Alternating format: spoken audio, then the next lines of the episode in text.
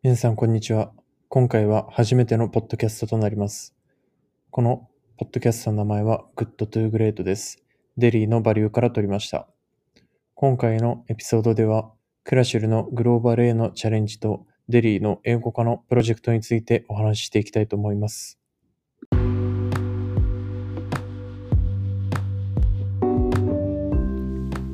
皆さん、こんにちは。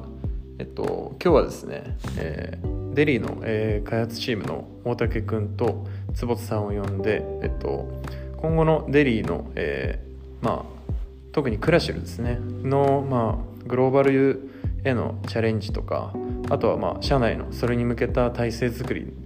特に英語化へのチャレンジについて伺っていきたいと思います。よろしくお願いします。します。お願いします。まあこれあれですね。あのまあ、社内にもまだきっちりと話せてないので社内向けとまあちゃんとこうまあそれが外部の方にもちゃんとこのチャレンジが伝わればいいなと思うんでまあポッドキャストにしてせっかくだから話そうということでやっていきたいんですけどもまあそもそもその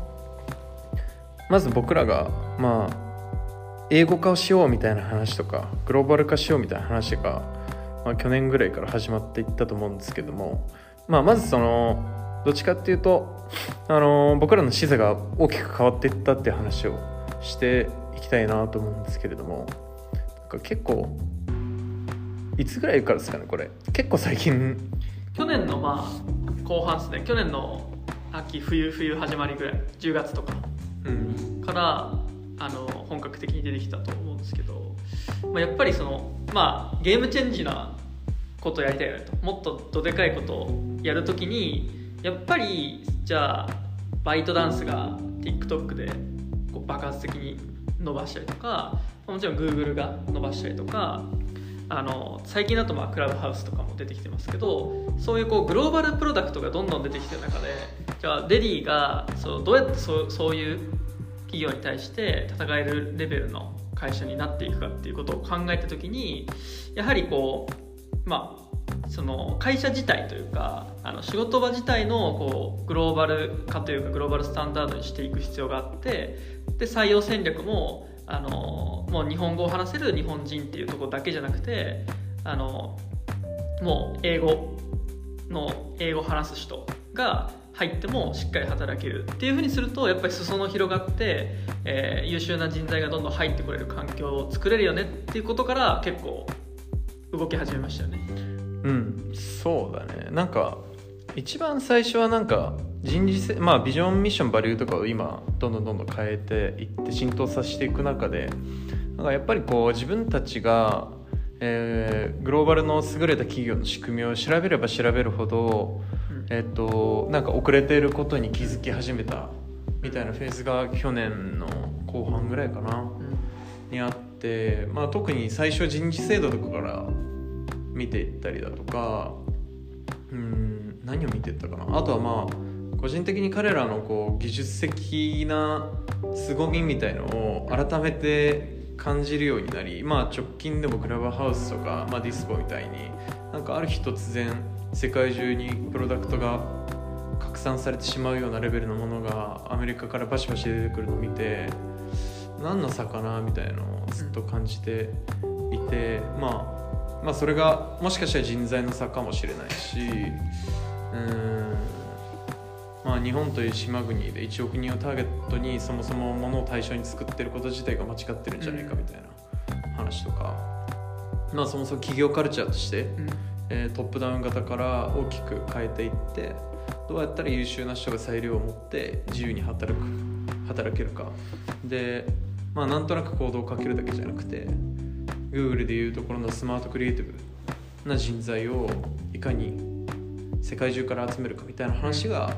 されてったって感じ、そうですね。なんかもうグローバルにサービスを作るってこととそのグローバルに人材をこう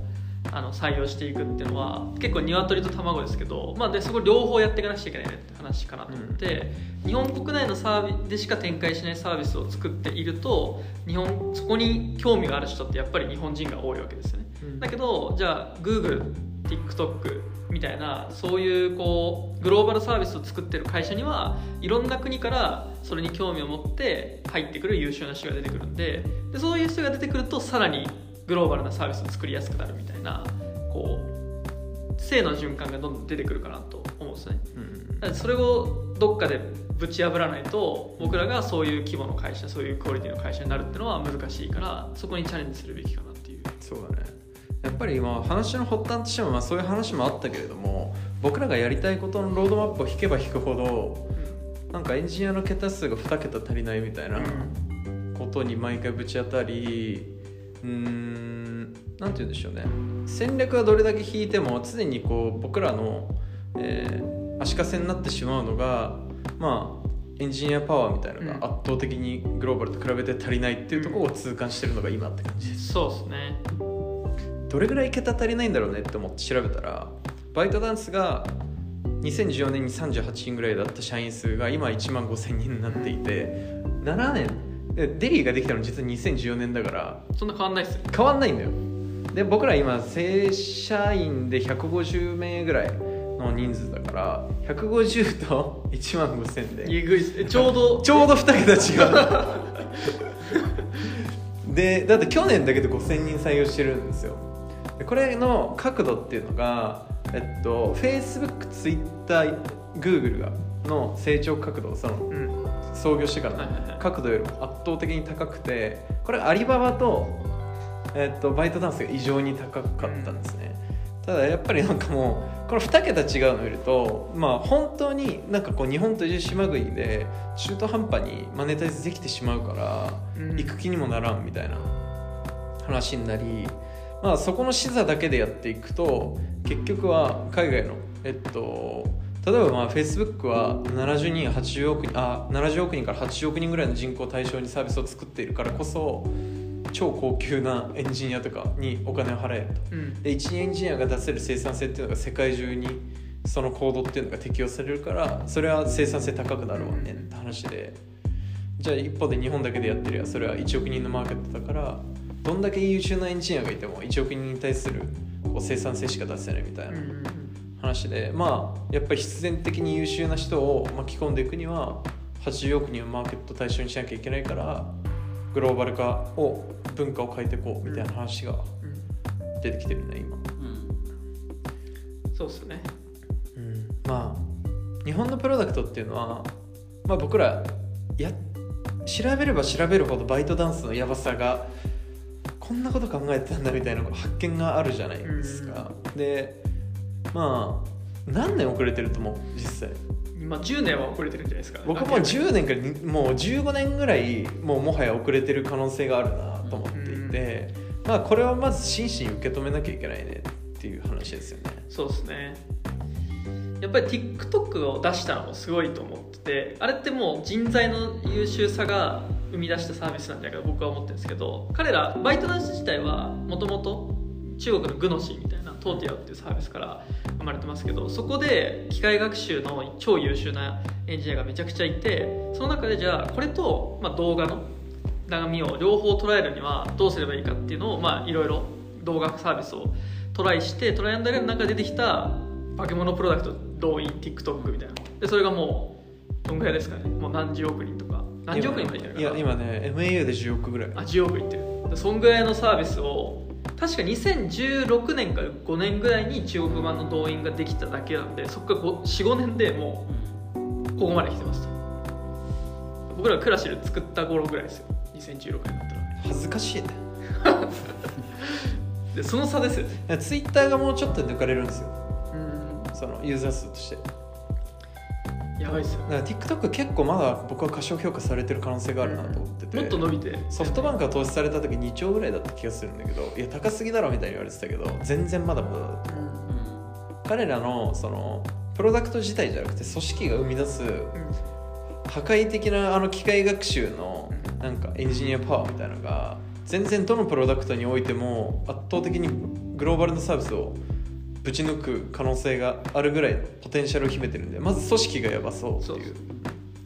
感じでまあ僕らもあもうなんかそれを受け入れちゃダメで抗わないといけないよねと思ってて、まあ、このままいくと多分5年後10年後って日本国産の C 向けサービスっておそらく1個もない気がする。うん。すでに結構もうないっす。よ ないよね。ど うあれ？これ違くね？って、いやそうなんですよね。うん。やばいんですよ。本当にやばくてグローバルのサービスのやばさあ C 向けの怖さって何かっていうとあの営業力とかがほぼほぼ関係ないからまあワンプロダクト作るとネットワークエフェクトが効いてなんかある日突然グローバルに一気に拡散されてしまうみたいな現象が起きるわけじゃないですか、でこれが結構じゃあ対セールスフォースの B 向けみたいなサービスになると、ん。そこには営業力とか、まあ、カントリーマネージャー作ってやんなきゃいけないみたいな話があるんですけど、明らかに C 向けの方が広がりが早い早い感じがしてるんですよね、でこれが本当に1週間単位とかに今なってるじゃないですか、でなんか一気にこう戦い方が変わってしまうみたいな。だから本当に何て言うんでしょうね。組織としてのエンジニアパワーの地力っていうのがその会社のプロダクトの自力になっちゃうから、うん。もうなんかアイディアだけとかじゃ全然勝てる市場じゃないっていう。うん。全然違いますよね。ですねで、まあ、うちとして今起こしてるアクションがえっとまあ外国の方の採用っていうのは今のところまだしてなかったけれども、そこにもえっ、とやろうって決めていろいろ試行錯誤して動いた結果1人目来てくれる方をそのオファーを成立したのでちょうど4月ぐらいに1人目の採用をするっていうのが第一歩目のチャレンジです第一歩目ね。ねで言語どうするのっていう話は？言語はまあ12年かけて英語がまあメインというか英語でちゃんと会話しても OK だよって環境を作っていくっていうのは目標にしますよね。結構さ他の会社だと2年準備してから英語化しましょうみたいな話あるじゃん。例えば楽天もあれだけ大きい規模になってから、まあ、英語化したから数年準備が必要だったと思っていて、僕ら規模の、まあ、5年後10年後から見たらこの2年って果てしなくこう重要な戦いなはずで文化形成に対してもだからまあまだまだ社員150円ぐらいのうちにやっちゃった方が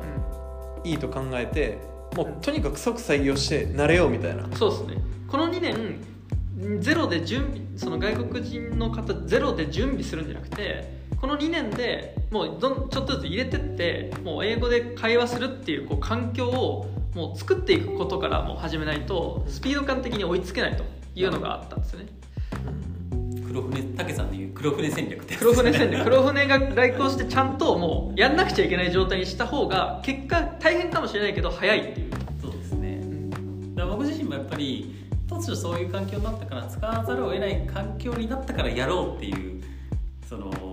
能力が発揮されやすくなることもあると思うので、なんかもう準備するっていうよりかは、まあ、エイヤでやっちゃうのは、まあ、スタートダッシュする一つの方法かなと思うので、うん。まあ、今回それをチャレンジしてうん。2年かけて実現していこうっていうのをやっていきたいですよね。うん。ってことは、えっと、新しく来る、えっと、こう募集かける人っていうのは英語だけでも全然受け入れて一緒にチームとしてむしろウェルカムだよって感じだよね。そうですね。すすごいよね。誰が英語話せるかまだ知らないけれども 頑張って話すっていう。話す。話すしかないよね。だっいやまあそてこからですよね2年経ったらさバイトダンスのエンジニア1万人増えてたりするんですよ。ありえますよ。そうだよ。ね2年でさ俺らが3人ずつやっていくみたいな話ってしょうもない。でもすぐやるしかないんだよね、そうですね。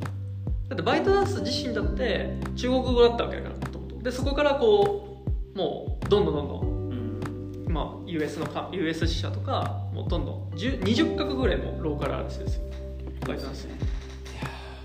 彼らのハングリーさに僕らも抗わないと本当に死ぬと思うから僕マはジでやばい。僕はバイトダンス社をリスペクトしつつ同じ規模で5年後戦えるようにこの料理のサービスに関しては圧倒的に戦えるし特にまあこう世界中のエンジニアと一緒に働いていって僕らが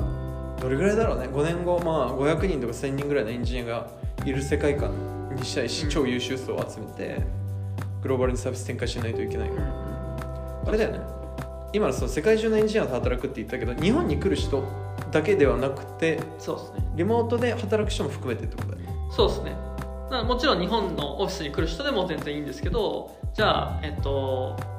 えー欧米にいますとか、えっと、アジアにいますとかそのどこにいてもいいのでそのリモートで働ける環境を作るってこともこれからチャレンジしていくでそのためには組織の開発組織をこうちょっと変えていかなくちゃいけなかったりとかすると思うんですけどやっぱり人材をとにかく何かの環境要因で取れないってことをとにかくなくす優秀な人がもう普通に来れるっていう、まあ、グローバルスタンダードな環境を作るっていうのが必要かなと。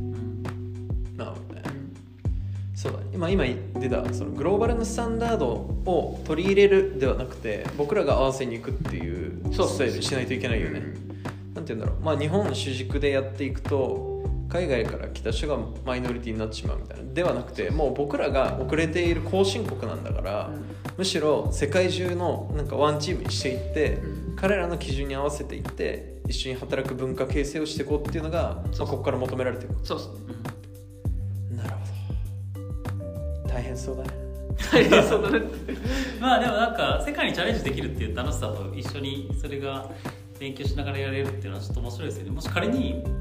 うちにバイトダンスのエンジニアが5人入ってきたってなったらすごい会社の知識も行動力もアップデートされそうな感覚あるじゃないですか,、うん。だそういう取り入れ方をしてなんか強くなっていきたいですよね。そうですね。やっぱりそのシリコンバレーの会社とかってそういう循環があるんですよね、うんじゃあバイトダンスの US 支社にはスナップの元デザイナーとか Facebook の元リクルートマネージャーとかが普通にその街にいて入ってくるわけですよ。で切磋琢磨してる中でもうスナップではこうした Facebook ではこうしたみたいな話が普通に当たり前のようにうん。バイトダンス社に知見が取り入れられるじゃないですか。でこれがささらにバイトダンス出身の人がどっかに行くみたいなのがぐるぐる回ってる中でじゃあ日本で日本の経験しかない人たちがどんなに考えてもやっぱり追いつけない部分はあると思うんですよね。エコシステムとして。そっちにこう僕らが入っていかないとそれは勝てないなっていうのは絶対ありますよね。それ今の話で言うとその僕らが英語化して海外の人材と一緒に働いていくっていうのが、まあ、直近で起こしているアクションだけれども、ただその海外進出みたいな話ってまた別の議論じゃないですか。でその中心地をどこに置くべきかみたいな議論も結構したよね。そうですね。やっぱ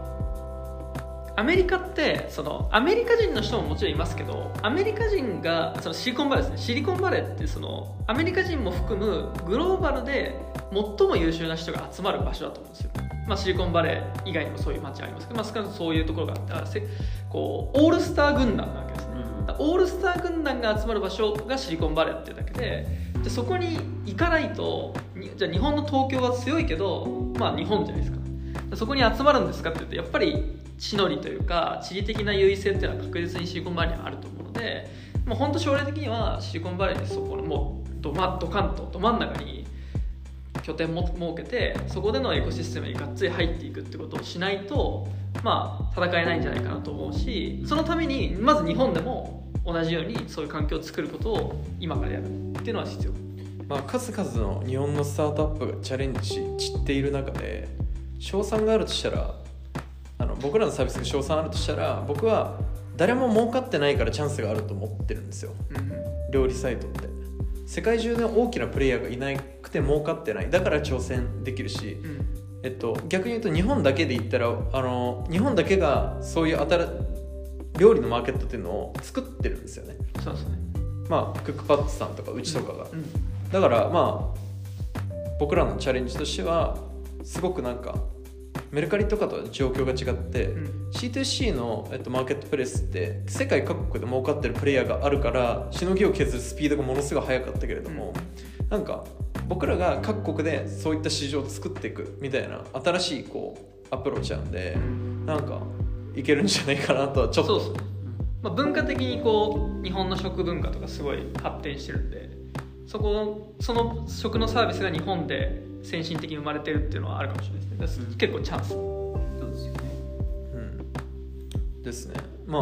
あなのでこう僕らとしてもそういうことを一緒にやりたい人あのそういう夢を一緒にこう追いかけてくれる人材とか視座が高いメンバーと働きたいし、えーまあ日本初で Pinterest とか Spotify が出ないっていうことは別にうんなんかおおかしいことだと逆に思ってるから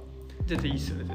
絶そうだね。とはいえまあそのアプローチとしてちゃんと US に組み込んでこう踏み込んでいこうって話と人材とかカルチャーの質っていうのを対ものすごい上げていかなきゃいけないから